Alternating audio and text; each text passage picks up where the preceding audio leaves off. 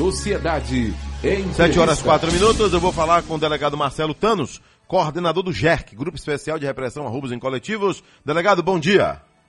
Bom dia, Deus. Como é que vai? Tudo bem? Tudo tranquilo, graças a Deus. Quantos anos de Polícia Civil, delegado? Esse ano eu estou completando 19. 19 anos, né?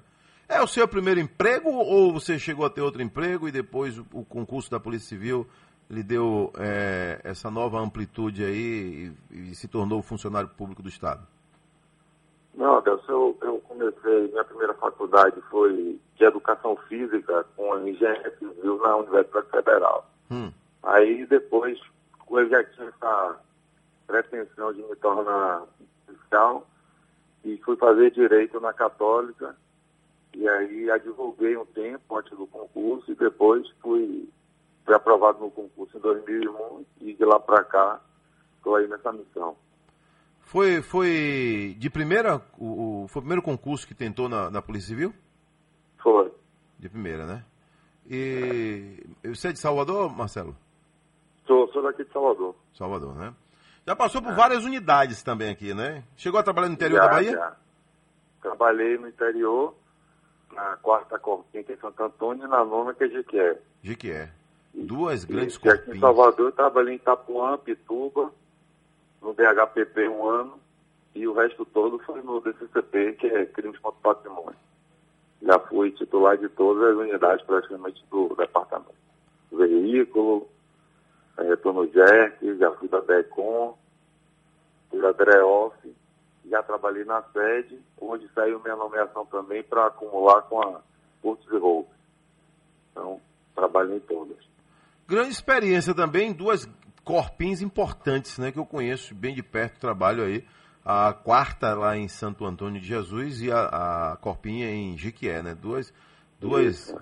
grandes cidades que comandam, né? São sedes é, de corpins. São duas né? grandes corpinhas, né? porque é, englobam muitas cidades.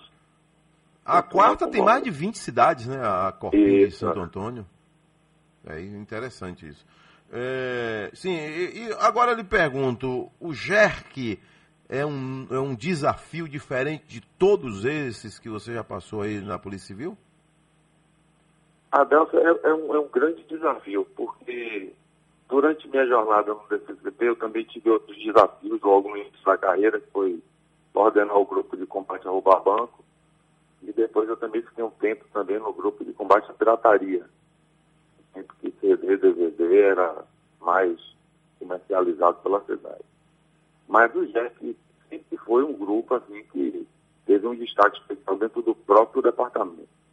Na toa já tem mais de 20 anos do GEF funcionando. Quando eu entrei na polícia mesmo, era um, um grupo gigantesco, né? Porque tinham 10 equipes por dia, ou seja, tinham 20 equipes trabalhando 14 horas por dia, com praticamente 80 a 100 policiais, é, trabalhando, na verdade, dois turnos, né, no caso, dias pares e dias ímpares. Então, era um, um, um grupo que dava apoio na, a toda a cidade de Salvador. E, assim, tinha, tinha aquela capilaridade bem grande em toda a cidade. Então, não tinha lugar que o gente não, não chegasse. Eu lembro. Na época também tinha visão, né? Visão noturna, que eu coordenei também. Então, assim, a gente percebe que o JEC hoje em dia, para mim, é, é um desafio, como vai ser para qualquer colega que venha coordenar ele depois. Era justamente essa minha pergunta que seria agora, delegado, porque eu conheço o GERC desde o seu comecinho, né? Uma fase embrionária ainda do, do GERC.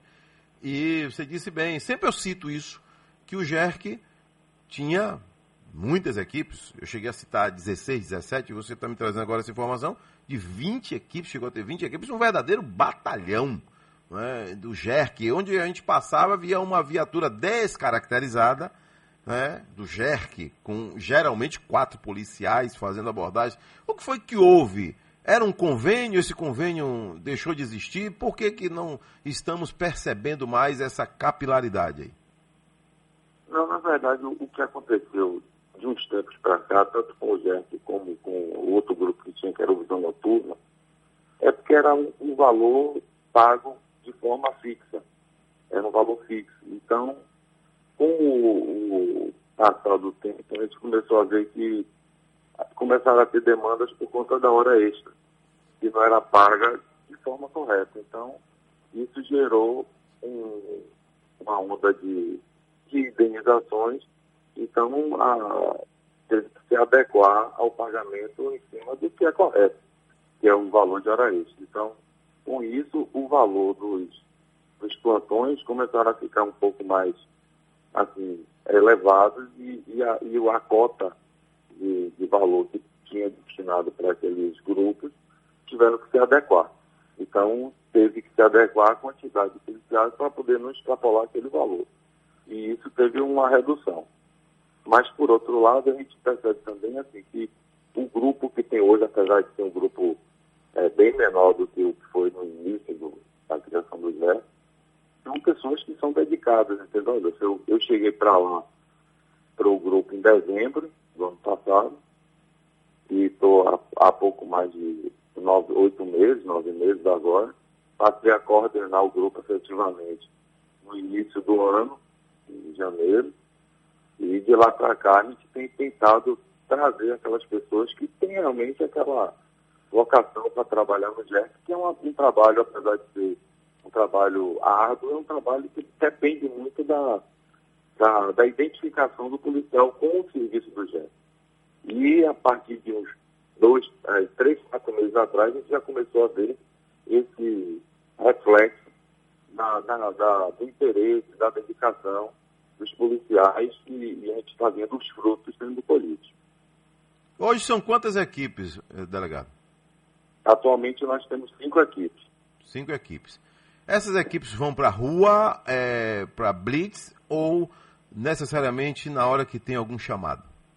Não, a gente trabalha, a gente começa um trabalho efetivamente às 5 horas da manhã. Tem sempre uma equipe do Exército e a partir das 5 horas da manhã fazendo ronda por, pelos, pelos locais onde tem maiores índices de oi. A gente tem que vai, abrindo urbana, ali o trecho da Jaqueira do Carneiro, que é a BR, a Caguas Claras. Então, as equipes ficam trabalhando sempre nos pontos onde está tendo maior índice de roubo. Aí, quando chega o horário administrativo, entram mais duas equipes, e aí completam três equipes, e a gente começa a rodar durante o dia, e a partir da tarde entram mais duas equipes, e aí ficam até meia-noite. Agora, o interessante é que eu sempre defendi que o policial, seja ele militar ou civil, no caso aqui do Estado, né, ele tivesse um meio de aumentar sua renda dentro da própria corporação. O que, é que eu quero dizer com isso? É melhor que você tenha um policial tendo uma hora extra na corporação, que vai ser bom para ele e bom para a sociedade, do que você ter um policial ganhando né, uma extra na porta de um mercadinho, por exemplo, na porta de um açougue, numa rua fazendo segurança, ele vai estar muito mais exposto. Né? E o GERC sempre teve essa característica, né, delegado? Ele sempre foi composto por delegados de, ou por delegados e, e, e agentes de outras unidades. Ainda é assim? Continua assim. Continua assim. Apesar da gente ter uma, uma faixa de, de hora extra mais, é mais restrita então, para o que foi no início. Mas ainda é uma faixa extra considerada dentro das das outras cotas dentro da Polícia Civil. Continua assim. Inclusive os policiais do GEP, a gente dá prioridade para que eles tirem a hora extra no próprio GEP, já que eles já têm a expertise do trabalho. E, e isso tem melhorado muito, porque é uma forma de incentivar também o policial e a gente também é, assim, ter um retorno do trabalho. A SSP pensa em aumentar esse número de equipes? Porque, olha bem, o senhor disse, é, num período que a criminalidade era menor, já tivemos 20 equipes. Hoje temos 5. Se a gente começasse com 5 e avançasse para 20, seria uma glória. Só que a gente começou é. grande e foi diminuindo. É, é, mas é como ele disse, o grande problema da, do, da diminuição foi com relação a isso. Foi a parte assim, financeira que passou a ser adequada dentro do, dos parâmetros que deveriam ser pagos, como estão sendo pagos hoje. As empresas de ônibus participavam? Elas também contribuíam? O Adelson, aí eu não sei lhe dizer porque eu, eu sabia, tinha uma, uma conversa de que tinha um convênio, mas que eram os carros, esse tipo de Tô coisa. Entendendo. E como não estava nessa, nessa época dentro de, dessa, do grupo, então eu não, não tenho como lhe afirmar. Okay. Porque no início logo a gente vai para o interior, então a gente fica meio que só se dedica ao que acontece no interior, então eu não sei lhe dizer. Mas, de um tempo para cá, o, os, os, carros são todos próprios da Polícia Civil ou alugados, ou alugados. pela própria Polícia Civil. Entendeu? Então, não tem assim. Tem a parceria com o sindicato, fato de a gente disponibilizar um tratamento assim, mais cordial e mais efetivo para os rodoviários e também com o pessoal do CETEP, né, que é a empresa, mas assim só assim é bem de forma cordial só, não tem envolvimento nem contrapartida de, de pagamento, de algum tipo de vantagem não. O delegado Marcelo Tanos, coordenador do GERC, vamos lá. O perfil do assaltante de ônibus, né? há 20 anos era um perfil, há 10 anos talvez outro perfil. E hoje é outro perfil ou continua o mesmo perfil? Aquele sujeito que precisa pagar droga, que vai comprar droga, que precisa pagar na boca e vai assalta. Que perfil é esse que a polícia traça desse assaltante de ônibus? Adelso, nesse pouco tempo que eu, eu lhe disse que estou à frente do exército, o perfil tem sido esse mesmo. Aquele oportunista, usuário de droga, que entra no ônibus, pratica o roubo e desce. Então, é difícil eu já disse até em outra oportunidade, até, até o colega aqui da Repórter, Marcelo, sempre está próximo lá da gente, fazendo entrevista, e ele percebe também que é, é, aquela pessoa que é usuário de droga, vive na rua e que se aproveita da, da oportunidade de entrar no ônibus e praticar o roubo. O assaltante de ônibus. Uma característica de crime organizado, outro hum. tipo de esse assaltante de ônibus, ele costuma ser reincidente? Sim. Sim, né? Com certeza. Eu estou vendo aqui que teve mais de 300% de apreensão de armas de fogo, armas brancas, simulacros, né? Ou seja, o sujeito pega uma arma de brinquedo muito parecida Sim. com arma de verdade e assalta mesmo. Assalta muito. Está tá muito comum isso. Inclusive, muitas das abordagens que é, feitas por nós pela Operação Gêmeos, que é Polícia Militar, nossa co-irmã, a Brata Mazei Emiliano, que está sempre com a gente. É assim, a gente encontra as pessoas com. A gente percebe que está pronto para praticar um roubo e a gente trazer é um simulacro e por conta da legislação a gente não tem o que fazer. A gente leva para o GES, a gente o, o artefato, identifica a pessoa, faz um tipo de um trabalho preventivo para poder caso ele seja pego de novo, a gente já tem aquela qualificação e temos que colocar e mandar embora. Peraí, delegado, Quando é faca, não. Para o nosso faca, público... ainda pode enquadrar na lei de contravenção. É. Faz um tempo circunstanciado, mas ele já sai com uma periquita nas costas. Mas em relação ao artefato de brinquedo, que é seria o simulacro, não. Peraí, para o nosso público entender, há uma diferença. O, o ladrão que é preso com uma, um revólver, digamos, de verdade, Sim. e o que é preso com arma de brinquedo, que ele tocou terror, que ele fez miséria dentro do ônibus, que ele ameaçou Não, todo antes, antes de praticar o, o qualquer evento, se ele estiver num ponto com o simulacro e a gente conseguir abordar, hum. a gente leva ele. Se ele estiver com arma, ele está preso em flagrante, por porte legal. Mas com o simulacro a gente só pode levar e qualificar, porque aquilo ali não, não configura ainda. Então esse não fica preso? Não. O do simulacro, se tiver sem vítima, não. Agora, se ele tiver praticado roubo com o simulacro e for pego, ele é processado, sim, por roubo. Ah, entendi. Agora também Entendeu? tem um detalhe, né? Se ele mostra uma arma dessa ou puxa uma arma dessa para um policial, ele recebe uma de verdade na cara, um abraço, né? Caixão e vela. Já teve casos lá no Jéssica aí nem no é, que ele vai, né? Nem não, no que ele vai. Aconteceu de ter uma situação dessa, ele ter praticado um roubo, a viatura foi acionada pelo, pela vítima, os policiais do foram atrás, e quando o pessoal conseguiu encostar ele no, numa rua sem saída, ele sacou o simulacro Olha, como se a arma fosse e acabou sendo alvejado. A sorte é que o policial, como é um policial experiente na época, deu um tiro, alvejou a perna dele, mobilizou, não precisou matar e trouxe e foi processado. Mas eles acreditam tanto naquela, naquela ficção de que o simulacro é uma arma, que é ao ponto de sacar o simulacro para o policial. como se fosse intimidar o policial. né? E o policial fosse até correr dele. né? Agora, ah, doutor, o que chama muito a atenção é a questão das câmeras. O público, assim como até o bandido mesmo, todo mundo fica na dúvida. Essa câmera desse buzu funciona ou não funciona, né? Dizem, eu não posso afirmar, dizem que uma boa parte não funciona coisa nenhuma. O que é que o senhor pode informar pra gente? Por que todo Não ônibus não tem câmera? É, quando o ônibus não tem câmera é outro problema para eles, mas funciona, as, as câmeras funcionam. Talvez a qualidade não, não fosse a que a gente esperava que viesse, mas funciona. Dentro, da, dentro daquilo que é disponibilizado, serve para a gente pelo menos ver a situação e tentar identificar aquela silhueta da pessoa. Às vezes dá para ver bem, em outros casos não. E Mas consegue, dizer- consegue um bom índice de identificação através dessas câmeras que não são tão boas assim? Consegue, Adelson, desde que a- aquele, aquele cidadão tenha passagem já pelo gesto.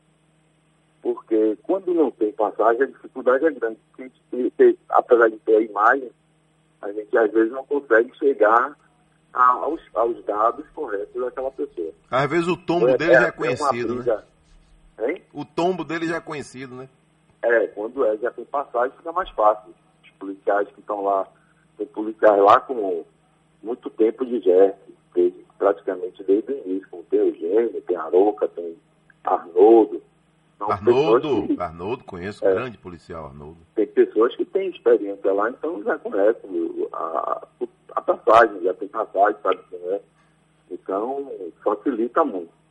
Mas a gente percebe também que se o- uma briga que já vem tendo sido travada aí com o pessoal do CETEC, que seria o, o cartão identificado, deixar de, de utilizar o dinheiro ou o cartão avulso, facilitaria também para a identificação daquelas pessoas que utilizam o transporte. Mas é uma coisa que a gente vem batendo para ver se consegue, mas até agora não, não, não, não teve, não avançou esse tipo de coisa, já que dizem que tem muitas nuances aí durante esse tipo de, de tratativa para poder chegar a essa realidade da pessoa ter que ter o seu próprio cartão e saber quem está utilizando do transporte ou não. Falar em Arnoldo, ele foi atingido por uma pedrada recentemente, foi. não foi numa Não foi, abordagem? não foi bem uma pedra, foi um- uma cantoneira Misericórdia. de, de fazer molde para aquela coisa de laje. E Ixi. foi atingido por uma pessoa que estava tentando atingir o, a- o cliente que ele tinha acabado de prender. E Mas aí, ele passa bem? a- atingiu ele. Graças a Deus está bem. Graças a Deus está bem, né? É, tá. Delegado, a, a Polícia Militar também tem um trabalho, né? Que é com a Operação Gêmeos ou qualquer viatura que tiver na área, a gente sabe disso. Mas o, o, o, o foco nesse sentido de, de rouba ônibus, quem tem um trabalho direto é a Operação Gêmeos, é isso? É, é. Gêmeos é que faz Isso, é um parceiro esse nosso lá. trabalho de rua. Emiliano, teve o Coronel Gabriel, o, o atual Major Washington, que está em Candeias também. Major Washington, Todos isso. passaram pela Gênesis e excelentes policiais, a gente vê o tratamento dele com a tropa, com a parceria com a Polícia Civil, então é uma coisa que flui bem e está dando certo já há 20 e tantos anos, né? Então a gente continua mantendo a parceria com a Polícia Militar. Inclusive a gente tenta tentar viabilizar o deslocamento, o caminhamento das viaturas, até para que a gente possa atingir uma área maior de Salvador. Valeu. Delegado Marcelo Tanos, coordenador do GERC, atuação aí no combate a assalto a ônibus. Um abraço, obrigado, hein? Ô, Adelson, foi um prazer poder participar do seu programa. Sou fã do, do- do- da sua pessoa, como radialista, como entrevistador, âncora da Record, então... Obrigado. é um. Qualquer coisa à disposição lá no GERC, o pessoal da reportagem, Eduardo, Varela, Marcelo conta com a gente lá. Marcelo tá, tá sempre mostrando as ações aí do GERC. É, com certeza. É verdade. Um abração, viu? Tudo de bom. Eu